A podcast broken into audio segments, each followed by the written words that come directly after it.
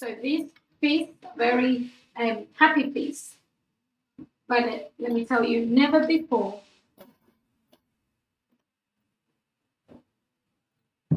we have never been as ready as prepared before for this piece. And one of the two weeks ago, it was the uh, Queen's um, the, the Queen's funeral, and I, I was so I'm really thankful to God for the Queen because she was such a great Queen, and I want to understand what to. This helped me to understand the culture of kingdom, and we were observing what happened with the funeral, and you know everything. The whole funeral was a, a great teaching to me. For me, it's, it's easier to understand that the world will see Jesus when they come. More than half of the world saw the funeral of the of the Queen. It's considered that more than half of the world, 70% of the world, saw the funeral of God.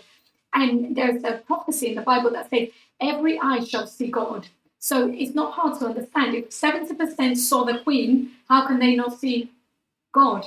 And, and we saw how many people from different nations came to honor the Queen in that place, in that chapel, Westminster Chapel. There was about, there was representation from every nation. The prophet says that everybody from all over places will come to see Jesus, to see the King, to see the new kingdom. So I want you to think about this. On another side, there was a new proclamation from, from the new king. In every council,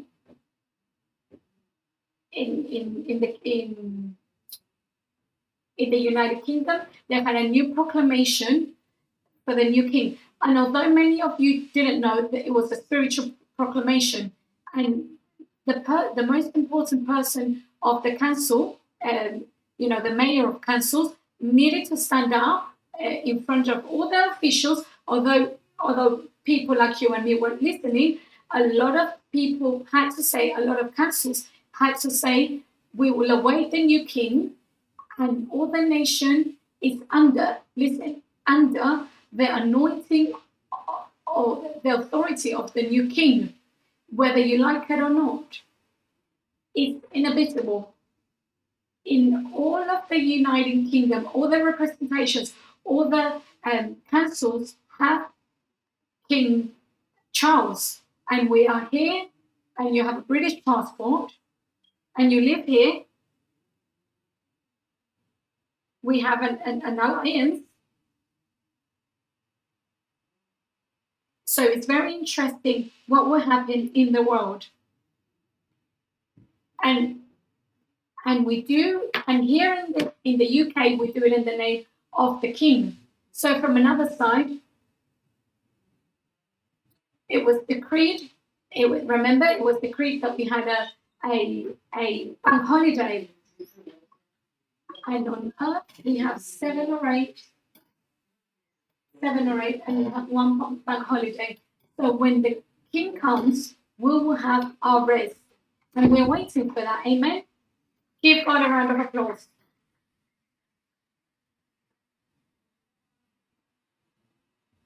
So on, a, on another side, the, uh, the Bishop of Canterbury, he shared the worship to more than half of the world.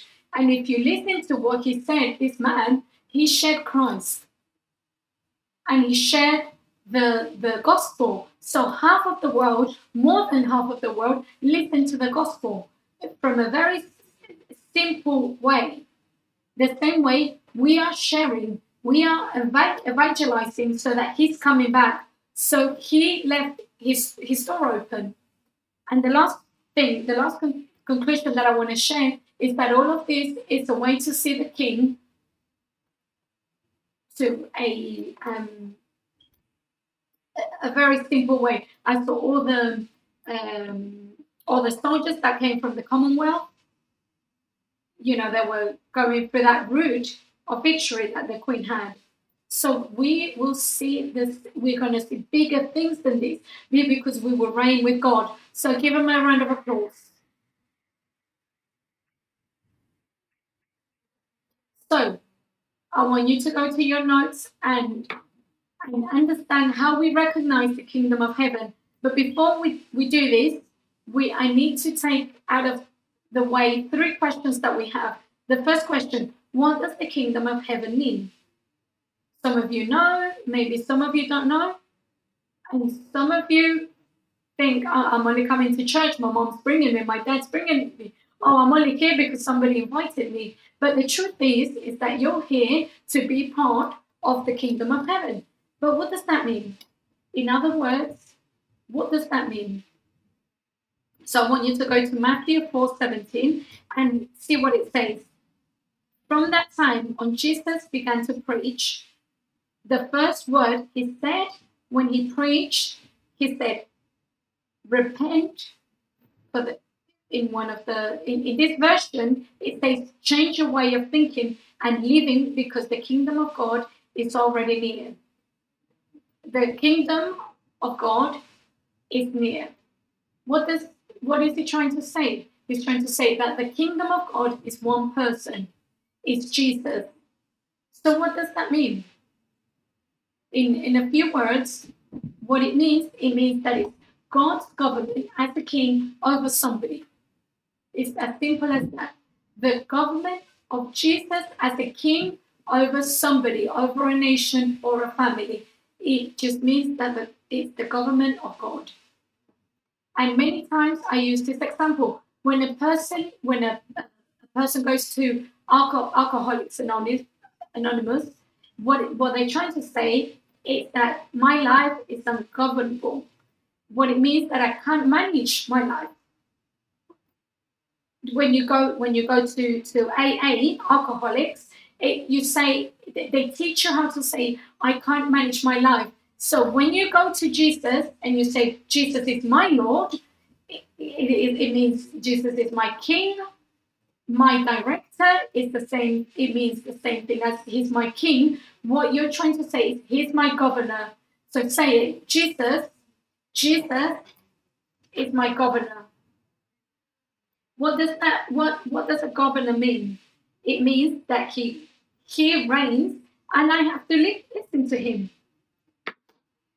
So before, um, lord of a monarchy, what it means, it means that they have to listen to that lord. In the monarch, having a lord or having a king means that you have to obey to that person. So in Christian life, we need to understand that God, you need to understand that God is your savior. He's my savior but your he's my lord it means that you have to obey him in the areas that you you're not obedient to god sometimes we pray lord please help me what you're trying what we're saying is i will obey to you but please help me so i want to clarify that the kingdom of god is the government of jesus in a home in a family in a, in a church in a place the second question that i want to clarify why is it important to know what the kingdom of heaven consists of. You need to know this. And you have it in your notes. And let's go to Matthew 13 19. And before I read, I want to clarify this. Jesus never came to establish a church. Jesus never made a new religion. And, and if we had to have a religion, the religion that we had was the religion that was given in the um, Sinai Mount. So, in, in the head of God, God wasn't thinking of a new religion. He wasn't thinking about religions. He wasn't thinking of a better one, of a worse one. Listen to this Jesus hates religion. People that that God was the hardest to was into the prostitutes, to the stealers, to um, to those that were liars, it wasn't God wasn't so Jesus wasn't so hard to these people. He was the hardest or the people that was so harsh with was the religious people because religion changes the concept of what Jesus came to do. So, what did Jesus come to do? He came to establish a kingdom. That's what he says. Those, those that get close to him say, change because the kingdom of God is coming. So, he came to establish a kingdom. So, go with me to Matthew 13 19, one of the most important messages. When anyone hears the message about the kingdom, circle message and does not understand it, the evil one comes and snatches away what was shown in their hearts. Why is it so hard to understand this? Because it's a different dynamic. So if you have come for a religion, I want to tell you that you're going to leave this place um, feeling upset. We have no religion to offer. What we have is that the kingdom of God is established over you. A religion is an organization where somebody lives frustrated and it's, it's a, a series of laws and, and norms that you have to follow. And you can't leave Jesus in there because we don't understand it. So the reason why we must understand what the kingdom of God consists is to understand and live in the life how God is asking us to live. So think about this. So I'm gonna I'm gonna take you to the third question, which is on your notes. What do the biblical autumn festivals celebrate? What are we going to celebrate? Why are we going to celebrate this? Of course, we're going to celebrate this. Why are we going to celebrate this? What is the purpose of celebrating this? And the truth is, in Daniel 2:44, Daniel is is the is the is the pillar of the prophecy of the Bible, and the the answer is very simple, but we have to understand the the, the principle of it. So the the specificity, what God wants us to do is to understand what the establishment of the government of God means. So we're going to celebrate this feast. We're going to observe and wait how Jesus restores and brings back his kingdom totally. And he, he, he establishes it fully. And when, when I say fully, he's already started. The kingdom of heaven has already been established in your heart. Now, the second part is going to come to us. So it's coming, you know, God has established 2,000 years, his kingdom already in your heart, in our lives. And the second part is the three feasts that are going to come to us. It means the Yom Teruah, Yom Kippur, and the Tabernacles, which means, um, you know, Feast of Forgiveness, Feast of His Coming. So we're, look, we're going to look at Daniel 2.44. In the, in the time of those kings, what does that mean? The, the, the kings at the moment and the governors, the God of heaven the God of heaven, will set up a kingdom. I need you to highlight that word. The God of heaven will set up a kingdom. It's you have to understand that God will establish a kingdom. Say it, He will establish a kingdom. So God will establish that kingdom. It's necessary that He establishes it. So listen to the characteristics that kingdom will never be destroyed. That kingdom will never be destroyed. Let me tell you very quickly. The story tells us that um, the the um, Greek Empire was here and over is already gone. The Great Republic, that that um, Greek Empire, somebody else took over. Egyptians, somebody took over.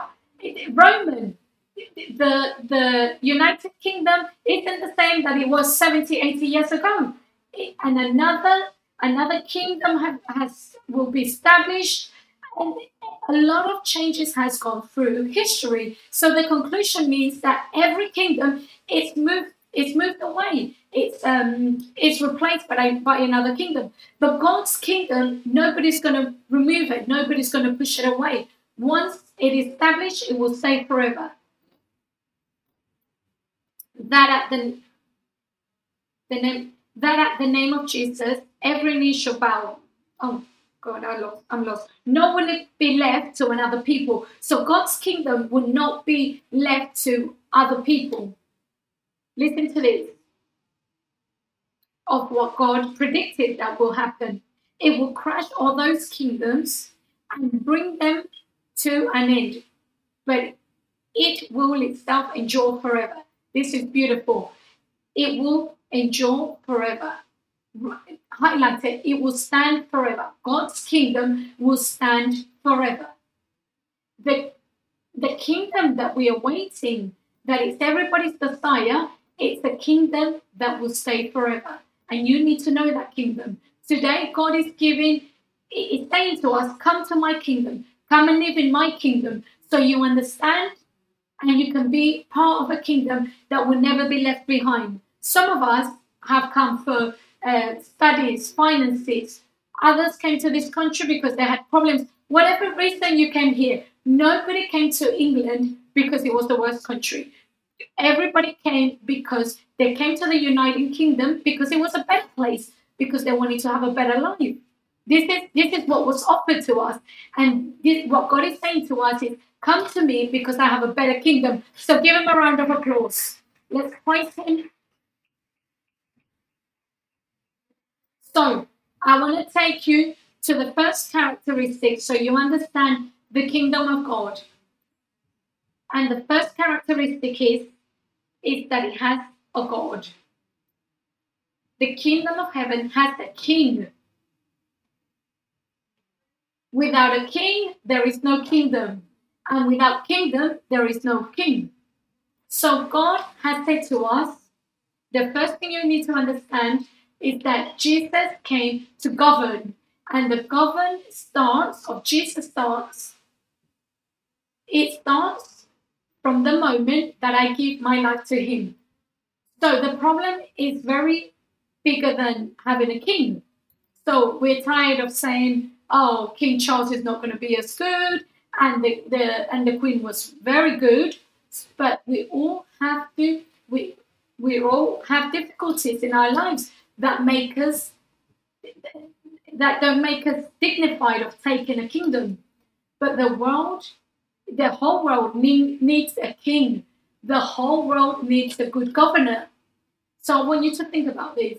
If you don't want a king, you can't follow Jesus if you don't want somebody to govern over your life, if you if you don't say, oh, I don't want anybody to govern with your actions and your ways of, of being, let me tell you, you don't classify for the for the for the kingdom of God because the the kingdom of God needs you to be under a government.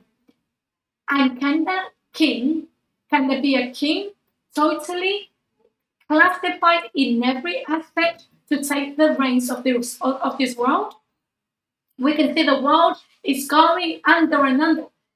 Schools are teaching about homosexuality, they're breaking families. The social groups are talking about killing children um, in the in the in the belly of the moms, abortion. There are we're more worried about uh, uh, COVID than the number of children dying in, in abortion socially, the world is declining. All the big situations and and the all the bodies in the world are declining, and everybody is crying. When is this going to finish? When is this going to get any better? When is the world going to finish this world? And it's not the Ukraine world; it's the inner, it's the inner war that we have inside. When are we going to be free? When are we going to be um, at ease? And and in the and the world we can we can see that the return of the king is back is back soon. How do we know? The, the economy um, health you know everything is showing us that god comes the, the messiah can, can come back anytime. The the messiah represents the king that everybody's waiting. You you tell me are you not waiting for something to change in your life are you not waiting for something to change in the inner you? Are you not wanting God to change an addiction that you have inside? Somebody, a, a, a parent that is waiting for his son to change. Look, it's really hard to see your children falling drugs. Uh, it's very hard to see your children uh, with an overdose. You know, it, to, to see a husband that is being unfaithful. It's so hard to see that a, a, a father has abused a, a daughter. Uh, it's hard to see that a father left the home. It's hard to see all the things that we see in the world. And the truth is, we can't find anybody to stop this. Think in Putin, think of the prime minister, think of the president of your nation. Everything shows that we need a king. We need a proper king. We need the king. We need somebody to take the reins of this world. In Apocalypse, it says of that moment where the Apostle John says, Show me who is the king, who the who is the person that should reign in this world. And he, he cries and he says, I see everything. I see myself, and nobody can reign.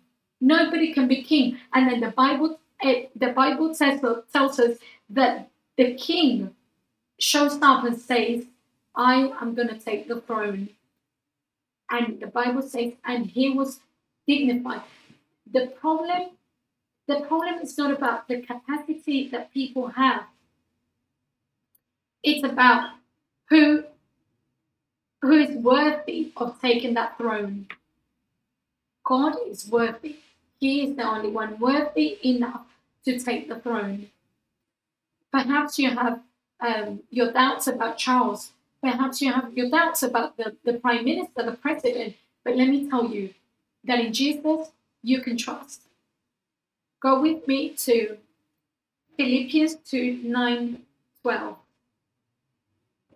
and I want you to highlight this. Therefore, God elevated him to the place of highest honor.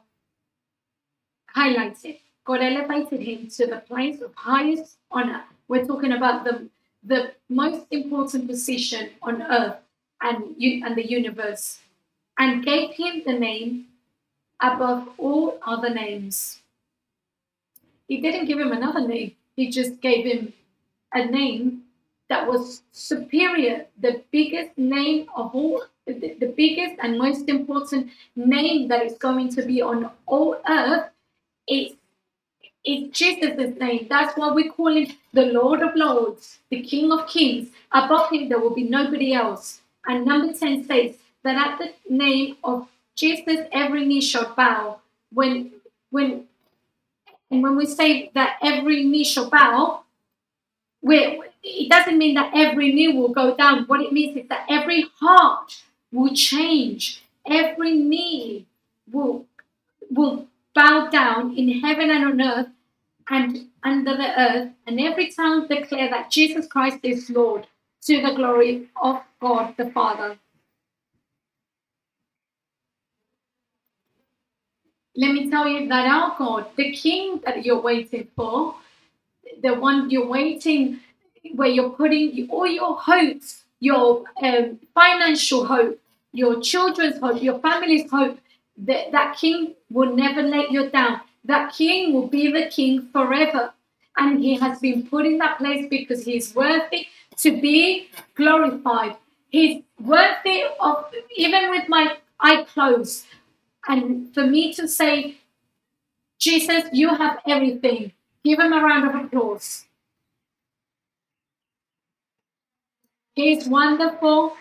His word is wonderful. Let me take you to the second point. Every kingdom has a territory. Say it with me territory. The kingdom of God has a territory. And what's the territory? I'm going to teach you these things. The kingdom of heaven has a territory divided in two parts. You can write it down. The first part of the kingdom is the people. It's you. You are a territory of God. But how? Um, I, I didn't know I'm a territory. Of course, you are the territory of God. One of the biggest uh, religious leaders, the mistakes they made and why they put him on the cross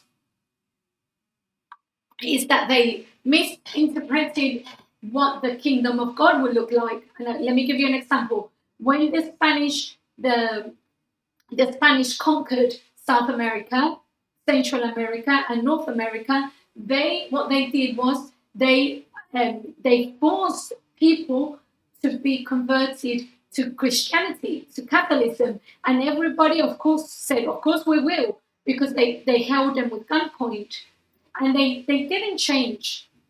They they left their their old costumes as indigenous and dressed differently, but in their hearts they were the same. What what that means is that um, the Spaniards failed to put their the kingdom, but when Jesus came, he established his kingdom in the heart, and that's where we are. And this is why we are the territory. We are establishing the territory of God in our hearts. And the second part is when he comes, he will come to establish it physically in this place. So let's go to First Corinthians 6:19 and let's read what it says. It says that you are the territory. Look what it says. Oh, don't you know that your body is the temple of the Holy Spirit? Highlight it. It's the temple of the Holy Spirit. And then it says, why? Who lives in you and was given to you by God. So a person that has received the the the Jesus in their hearts, they become the king of God, the kingdom of God in their hearts. So I want you to think about this as a, as a um, as an embassy. When you go anywhere in the world, when you go into that embassy, they respect. So the Argentinian embassy and the people, the the Argentinians, when they when they go to the Argentina, when, when they go to that embassy, to that em- when they step into that embassy, in that moment they are in in in Argentina. That place it belongs to Argentina. So I want you to think about this. You are that little embassy of God's kingdom. You are from that territory of the kingdom of God. And that's why the, the, the kingdom of God has been established here with you, with every one of you. That is fantastic. Give him a round of applause.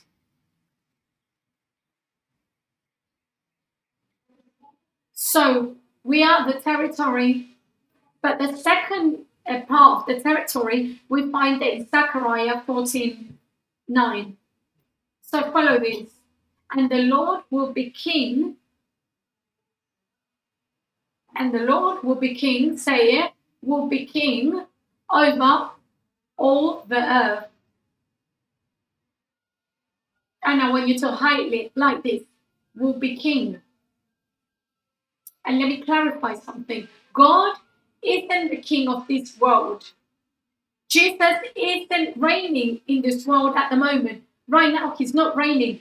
The only place he reigns right now is in your heart. This is why we were singing, establish your reign over us. Establish your reign over us. So the process that God is doing in us is establishing his reign in your heart. And that means sanctification. Say it, sanctification.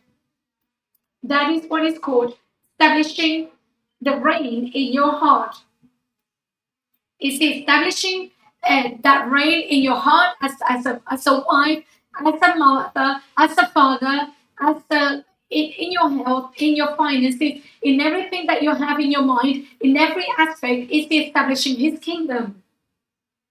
But in the world, he's not the king. Why is he not the king?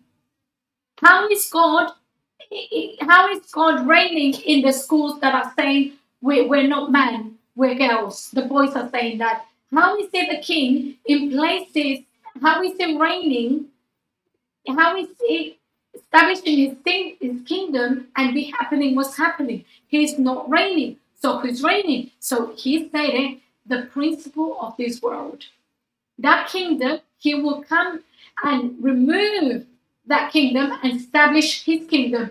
And that's why the prophecy says, and, and God will be king in all earth, in the whole earth.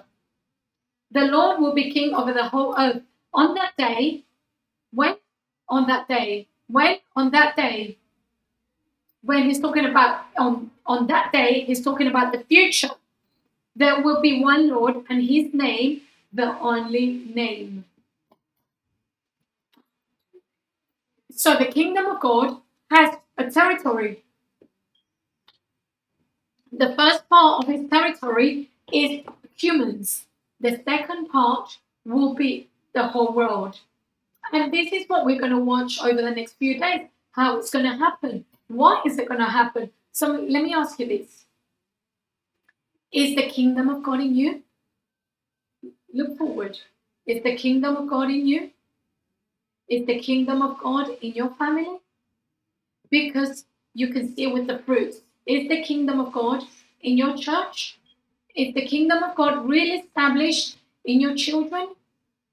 I want you to stop about stop and think about this seriously. This is the only question that can really tell if the kingdom of God is really being established. So I want you to think about it. What is happening at this moment? So we have seen two characteristics. The kingdom of God has a king, the kingdom of heaven has citizens, but also the kingdom of God has constitution. It has citizens. The kingdom of heaven has citizens. Write it down. And this is important. Religion has, and I told you, God hasn't come to put religion. The characteristics of uh, religion is that everybody has to work hard to fulfill God's wants. And that, that's why there's sacrifices, and religion brings a lot of things. And let me tell you again God didn't come to establish a religion. And if we have this, we've, all, we've already known about it. But God came to establish a kingdom. And because He came to establish a kingdom, we need to understand and change our mentality. I'm not.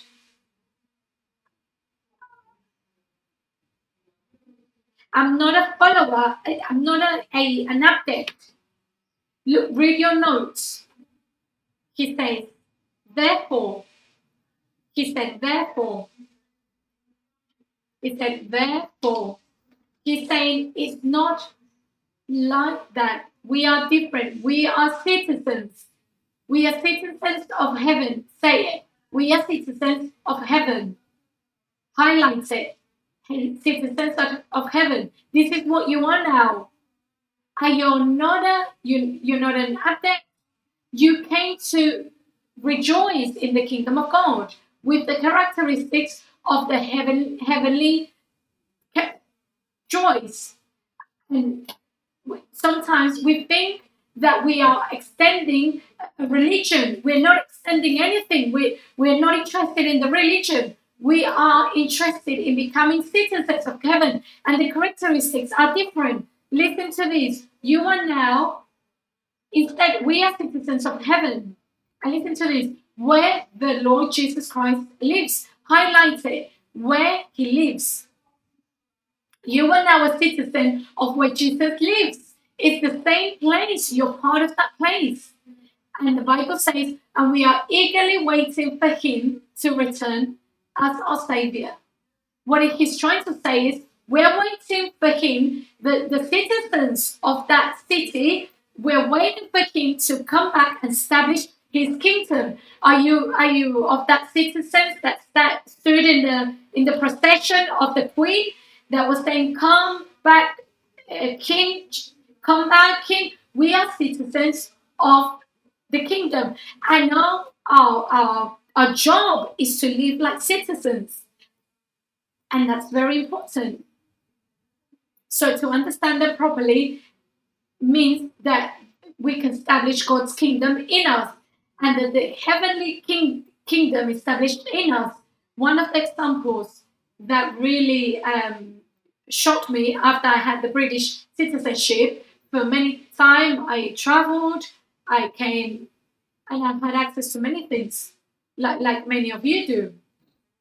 But but what really helped me understand about this is when they invaded Libya, and in, in Libya's invasion, the British government said that every citizen of, of the United Kingdom could go to the embassy and the institutions, and they could go and they could be transferred because they were uh, they, they were they were citizens of um, of the United Kingdom. And I know this doesn't happen in in our countries. You know, do you know what that means to be to be um, a citizen of a country?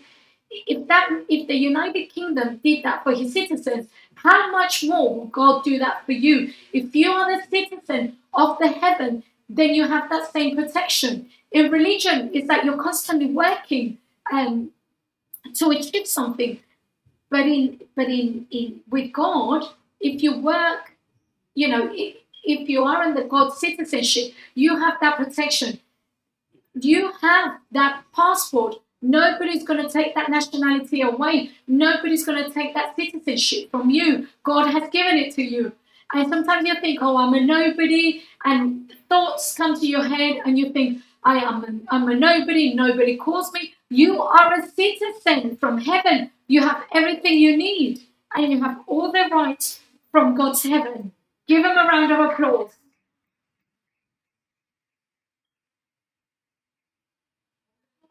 That's why, let's go to the fourth point. In the fourth point, it says, the kingdom of God has a constitution. Every kingdom has a constitution, a king, a territory, citizens, and they all have a constitution. And what does the constitution mean? It means the group of laws and norms of, of your rights, everything that looks after your well being. And I want you to think about this. I'm going to talk about the number of people, the number of things that there are. How does the kingdom of God work? And I want you to listen to this. The kingdom of God, especially the new ones, it doesn't work on based on emotions. This life that you you're trying to to do this, the clue is not your emotions. We shouldn't live our heavenly kingdom based on emotions. You need to live the kingdom of God on what's based on the word. And that constitution is on the word of God. And I want to teach you what that means. Let's take it to Matthew 6, verse 3.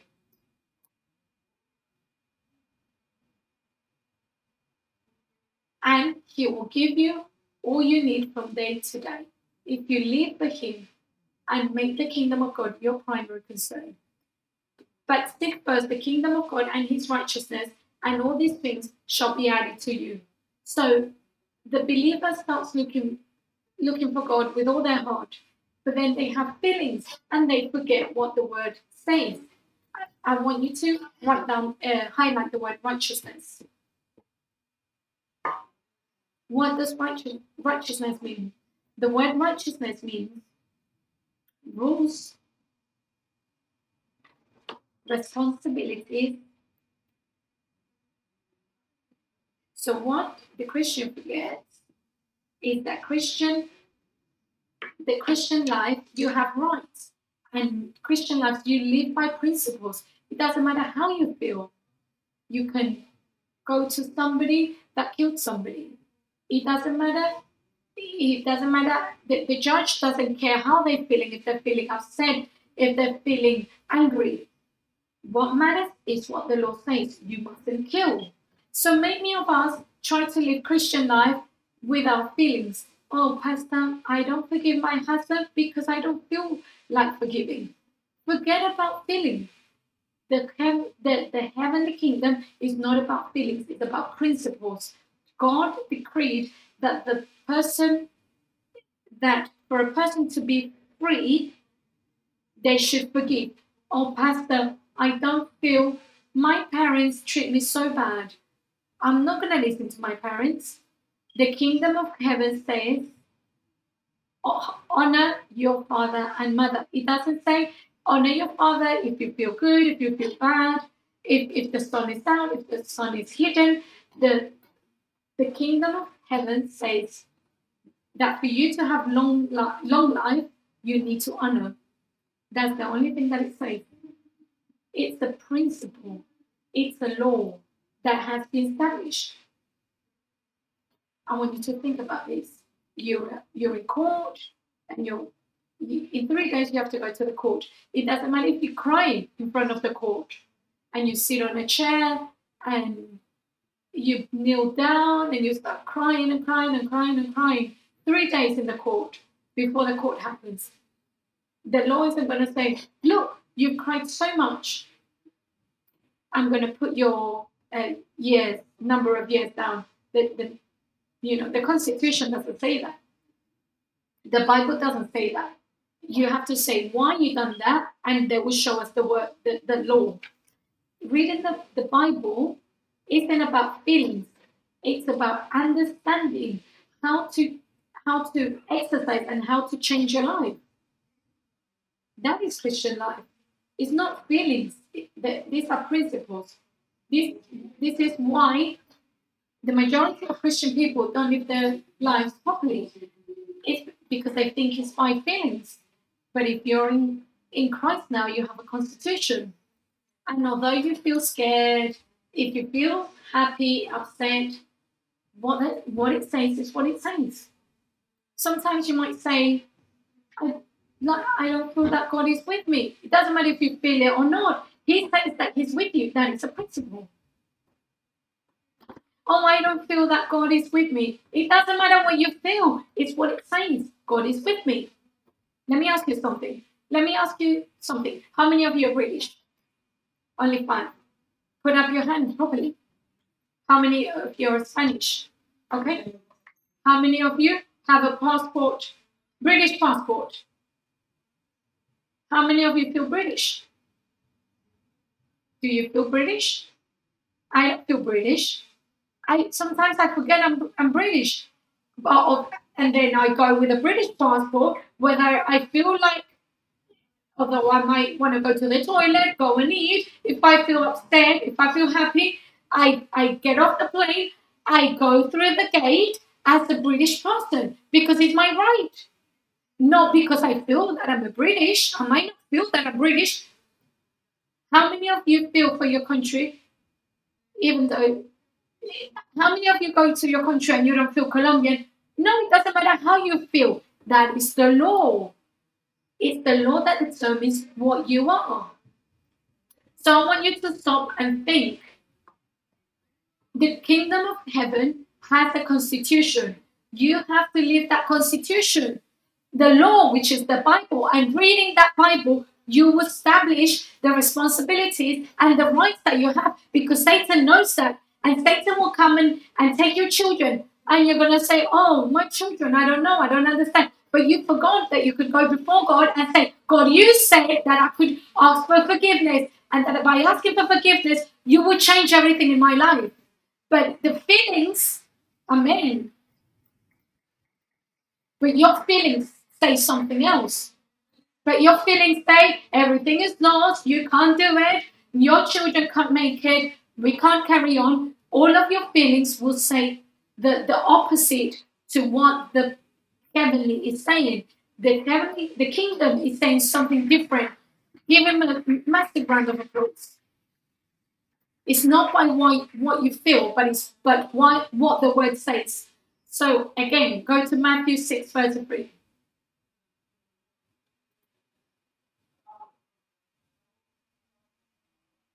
So you highlighted the word righteousness.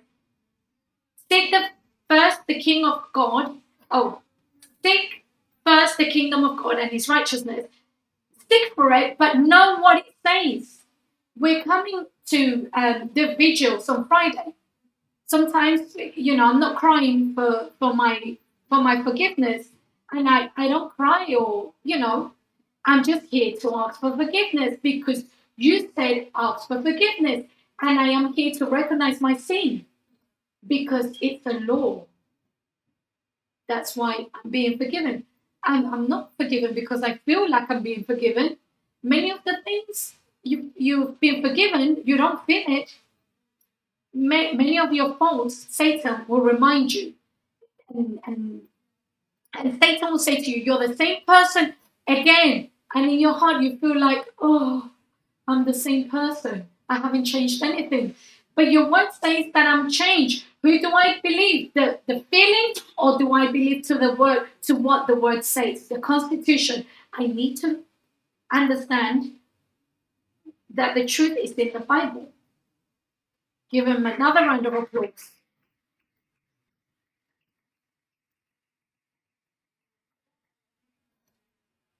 That will take us to the fifth characteristic. The kingdom of heaven has privileges. It has privileges. All the kingdoms have privileges. Living in England has privileges. I just told you, those that are that were in Libya, they had privileges. They could all go to Libya and they got uh, sent back to England. You have privileges of have a company. If you're British, you have the privilege of, of have of having a, a degree and you can use it anywhere in the world. You have the privilege of speaking English, you can use it anywhere in the world. You you know, you're not they're not talking Portuguese or Spanish. The world speaks English, and the privilege of this kingdom is that everything has a privilege. So I want you to write this down. Privilege is the same as power. Privilege means power. Write it down. Privilege equals power. Privilege equals power. Now I want you to put something else. Privilege equals power. Power means blessing. In the kingdom of heaven, the privileges are blessings the kingdom of heaven have, has privileges, but because as all kingdoms, you're not forced to leave those privileges because your religion tells you I must gain, I, I must gain that blessing. For children, there is a privilege that the that the United Kingdom has has a privilege for children. It's the child benefit. It's the money that you get for having a child. No other country has it. Not many countries have it. So parents get a, a little bit of money for having a child to help them for something. And it's a privilege. But parents, some parents don't know this. So they, they have never gained this money. They have never received that money because they don't know about it. Let me tell you something. It's the same. Christian is exactly the same. There are many privileges. There are many of you that are still slaving to your addictions because you, you don't want to, you, you don't know that the kingdom of God can set you free, that you can have a better home, that you can be free from uh, from from debts or addictions or pornography. Many of you don't know, or many of you maybe don't know that you can be set free from lying, that you can have a different life, because the kingdom of God, you don't know it, you don't understand it, then Satan sets a goal in you.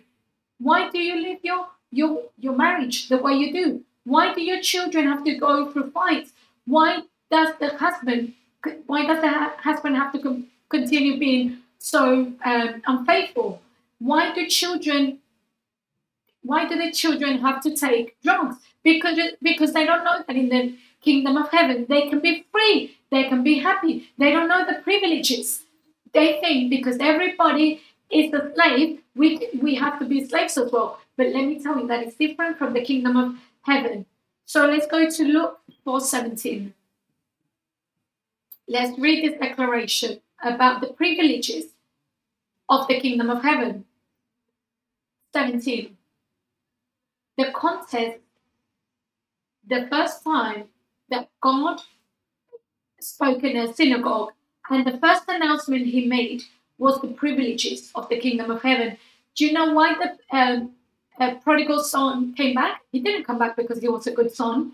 He came back because he knew what the privileges were of being home. In the in my parents' home, I I, I will be a servant even.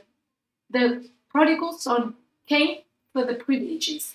Many of you, the religious ones, say, no, I cannot say anything to God. Yes, you can.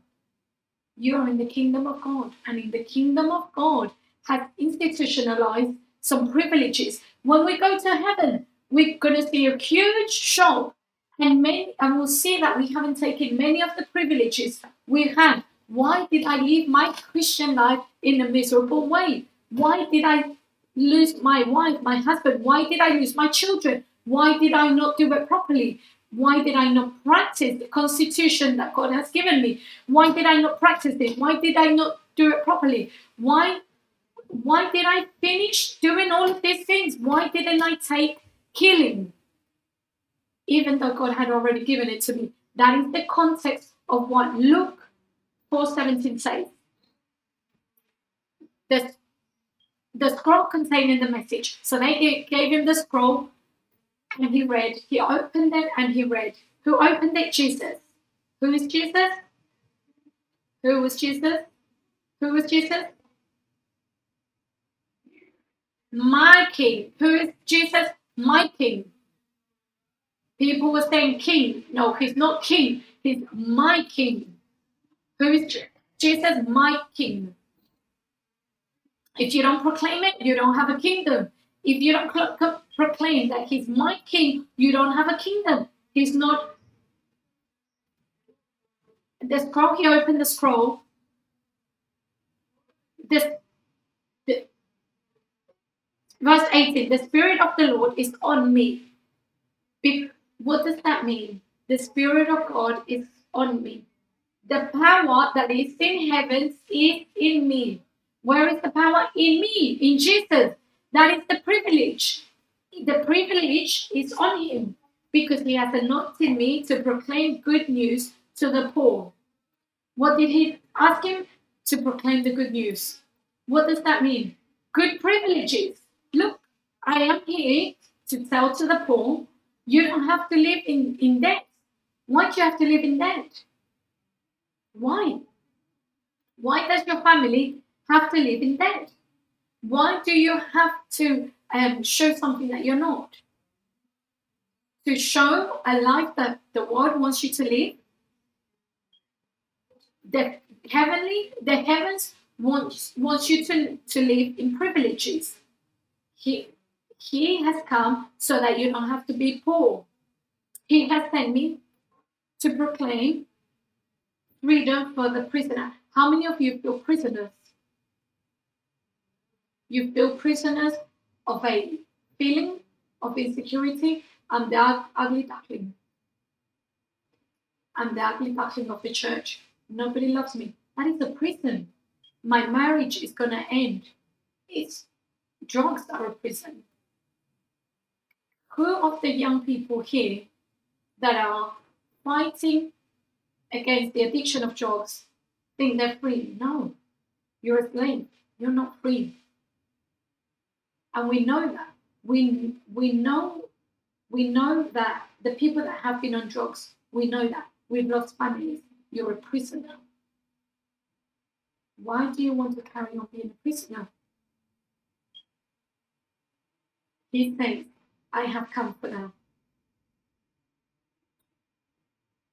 to give freedom to the prisoners and recovery of sight for the blind to set the oppressed free why do you have to be blind? Why do you have to be blind in your home, in your family? Why, if you have God's kingdom in you? Why? Why don't you do what the kingdom of God says so that your family and your children are set free and you can live a free life? Why do you have to lose sight? If God has given it to you, why do you have to live like that? That is a right. It's not how you feel, it is a right. You have it already. You have it in you. Go for that. Go for that freedom. Why do you have to live like that? He came to give you that freedom, to restore those that are. How many of you are um, are badly treated? Something that is continuously pushing you. Why young people? Why do you have to be captive and prisoners when He came to give you freedom? There is only one reason you don't want to be closer to God, or the kingdom of God isn't in you. Don't you know that the kingdom of God is full of ex addicts, ex homosexuals, ex punishers, ex lawyers? But they're all ex. Think about it. The kingdom of God is full of people that is free. The problem isn't about what your addiction is. It, the problem isn't the Lord that you have right now. The problem is your freedom. Are your children free? Let me go to verse 19. To proclaim the year of the Lord's favor. This is the time the Lord has proclaimed to give us his favor. There's nothing that gives us more freedom than the year of the Lord, than the time of God. Nothing has more freedom. You want to find freedom in finances, you want freedom in the streets, you'll never find it. You want freedom in a in a partner, you think you have freedom because you can spend anything, you'll never have it because you're a slave. You think you have freedom because you have a, a face Men are not free because you have a facade. You think you're free because you have a facade. You're not. You're only free when you have God's kingdom. So why do you want to carry on? So note this on verse 21. He began by saying to them, What did Jesus say?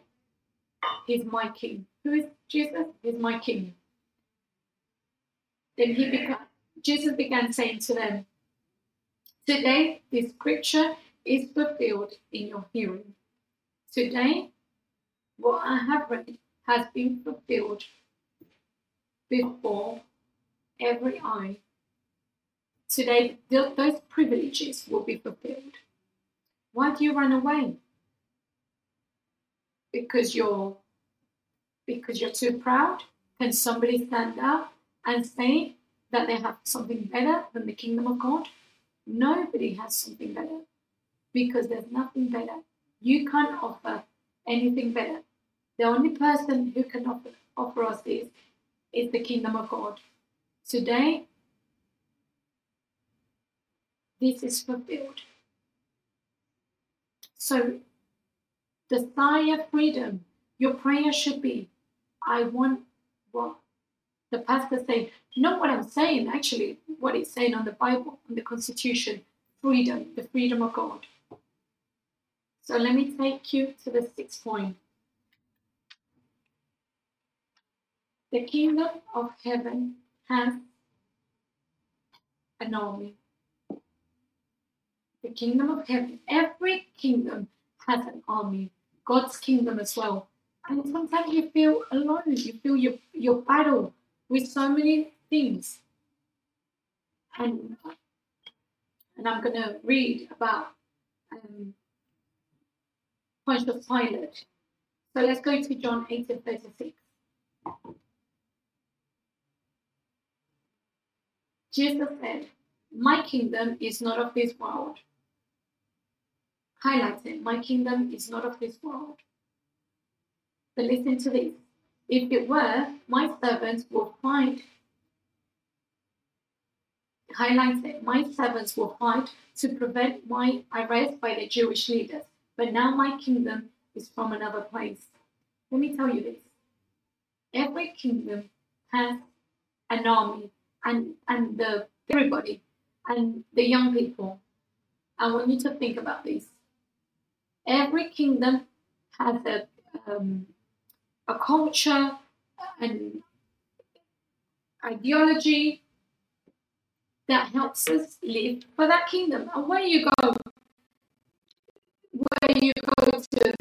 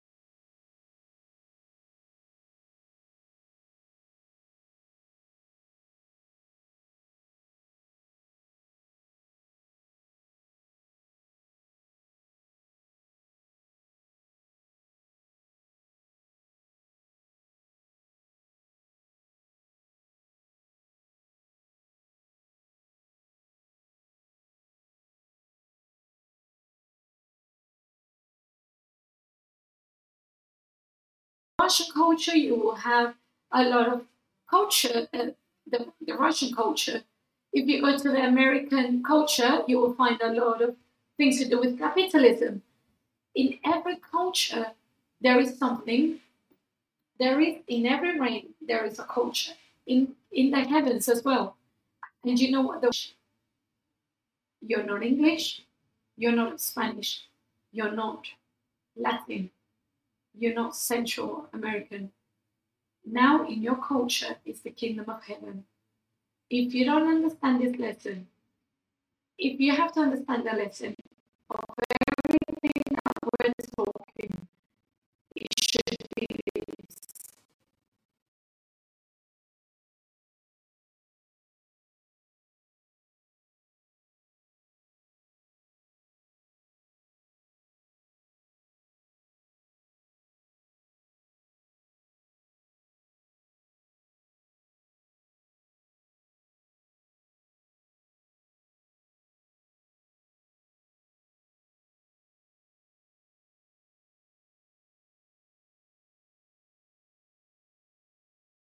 You know why?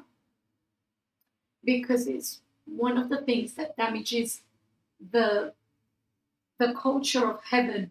People that don't understand, they went into a different culture and they wanna they wanna continue with their culture, but you you don't do it like I do it before. It would it, we would not do it the way you do it because the culture of the kingdom of God's kingdom is different. And let's go to Matthew 5 2. And this is the declaration of many theologies. And this and this declaration is what is declared by many.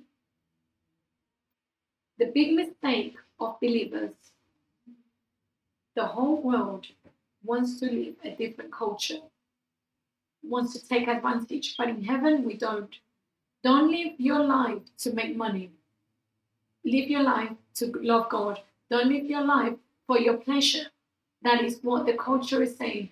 The heavenly culture is to live for God and the King. And if you don't if you don't live for that culture, you don't classify for God's kingdom. Look for look to Matthew 4 2.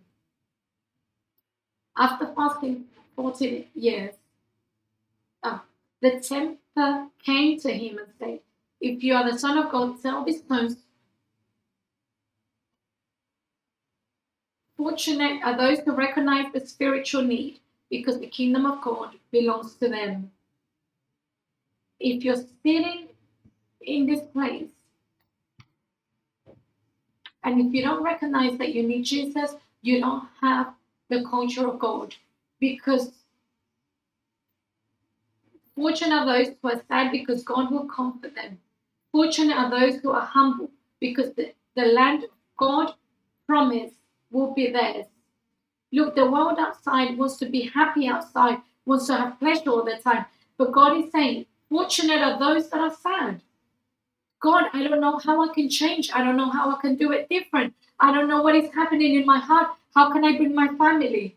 It says, fortunate, the heavenly, the heavenly culture is fortunate if you're sad if you're humble, that's when you become strong. It's not different. The world outside, they want to show something. They want to they want to show that they're better. They want to show that they're they're proud to be better, to have more. That that's the culture of the world. But the culture of the kingdom is God help me. I need your help. Verse 5. Fortunate are those who are humble, because the land that God had promised. The world is not humble. The world wants to be proud, has, idolatry. It, it's about um, idolizing ourselves. Many, they, you know, many of us say they didn't look at me, they didn't look after me, they, they don't love me, they don't want me. It's not about me. The kingdom of heaven is about others. And if you understand this, you will never have God's kingdom because that's the price you have to pay. The Bible says, let's go in front. When they when they repented in, in, in Revelations, the Bible says that all, all those that became to Jesus, they became slaves.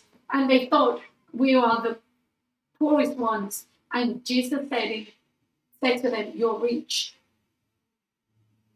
But the last church, eh, they had everything. They had church, they had houses, they had cars. And they said, every we will leave everything behind. And and they said, You're poor. You are poor. You think you have everything, but you're poor. That is not the culture of heaven. It's not, it's not, it's, it's not about competing. It's not about who has more. It's not about who can show more. The ornament of God's kingdom is inside, and that is the cultural problem now. That the church doesn't want to be humble because they forgot that the culture of heaven it was belongs to the humble. Verse 6 Fortunate are those who are hunger and thirst for justice, for they will be fully satisfied. Lord, I don't know how to change. How how can I change? I don't care. I don't know how to do it. I don't know where I am. I need you. I need to change. I, I need to turn myself to you. The culture of the of the heavenly kingdom is to change, to be to, to proclaim his word, to ask for him, to be thirsty for him. If you still live in the world and satisfied with the world, then you don't classify. Why? Because the kingdom of heaven's culture, when you have it, you feel unsatisfied in the world. You feel nothing, nothing is worthy. That's why you live sin. You know why we live sin? Because you're unsatisfied. It doesn't give me what you give me, Lord. I feel so unsatisfied. Verse 7 Fortunate are those who have mercy on others. The world have no mercy on nobody. Fortunate are those who are pure of heart. People don't have a pure heart. Nobody wants to cleanse themselves. Those that cleanse, the, clean, cleanse their hearts, they will be loved by God. Without culture of heaven, you have no kingdom. There is only people. I will now ask you, what is your culture? What do you live in your home? Young people, what do you live in Instagram? What do you see? What are the bodies you look on Instagram? They choose the best girls because they because they walk, walk in a certain way because they take pictures in a certain way. Man, look, take pictures of cars because that's what they want people to see. That is not God's culture. That is not God's culture. In most occasions, God's culture is different to, to this earth's culture. And it's time to change. You need to have God's culture. I want to take you to the last point and then we can finish. The kingdom of heaven has a purpose. Every kingdom, every kingdom had a purpose. The British put a hand on every country they could and they took out slaves.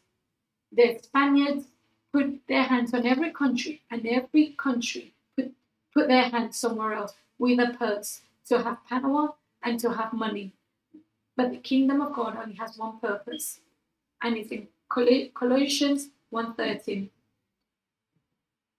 For he has rescued us from the kingdom of darkness and transferred us to the kingdom of the Son of his beloved. The purpose of God's kingdom, listen to this, the, the purpose of God's kingdom is to transfer us to God's kingdom. If you ask me, Pastor, what does the church, what, what should we do in the next few years with your children, with your family, is to transfer you from the from the darkness, from the dark kingdom to the kingdom of heaven.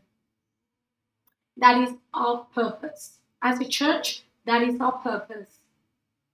Is to transfer people to a different kingdom. So if somebody invited you so that you can come and eat, you can go because that's a line. But if you stay, you will be transferred to another kingdom. This is not the kingdom. Don't worry, you might not see it, but God will show you. With time, God will open up your eyes and show you the kingdom of heaven.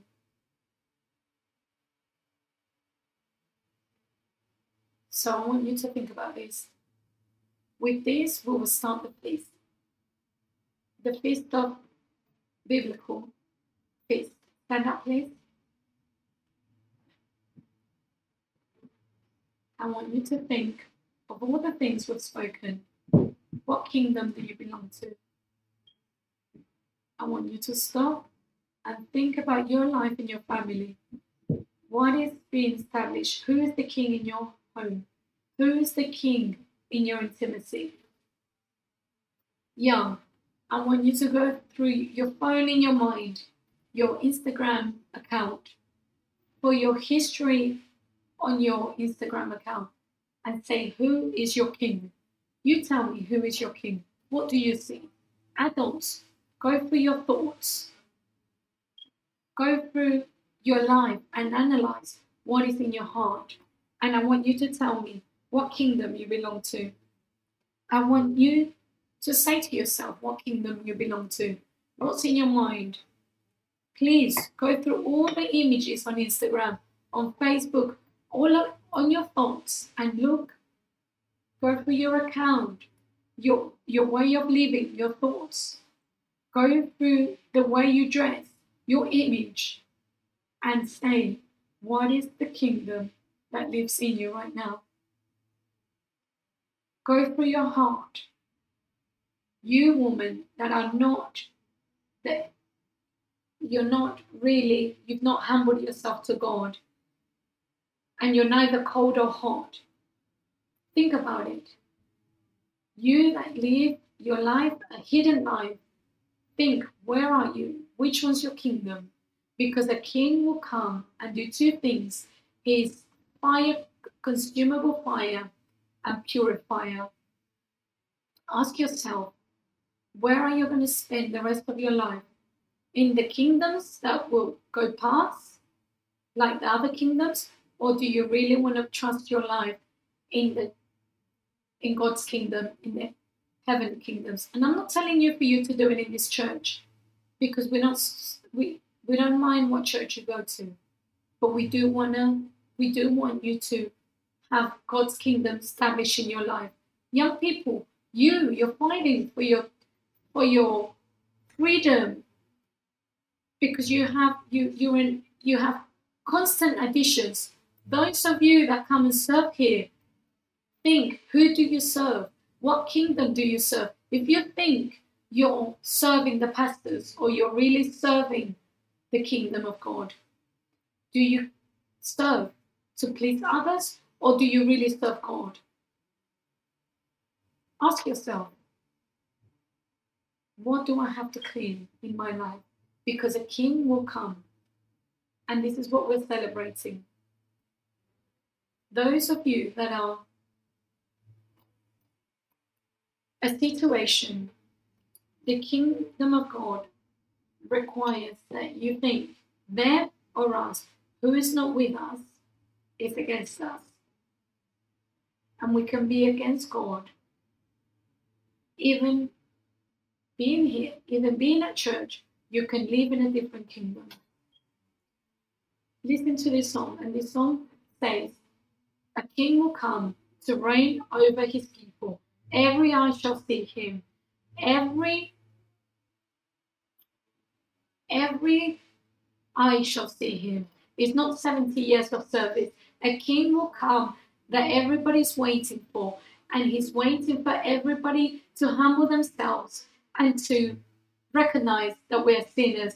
It's not a it's not a king, it's a king that announces that there is a king coming. Take it or leave it, but he is coming.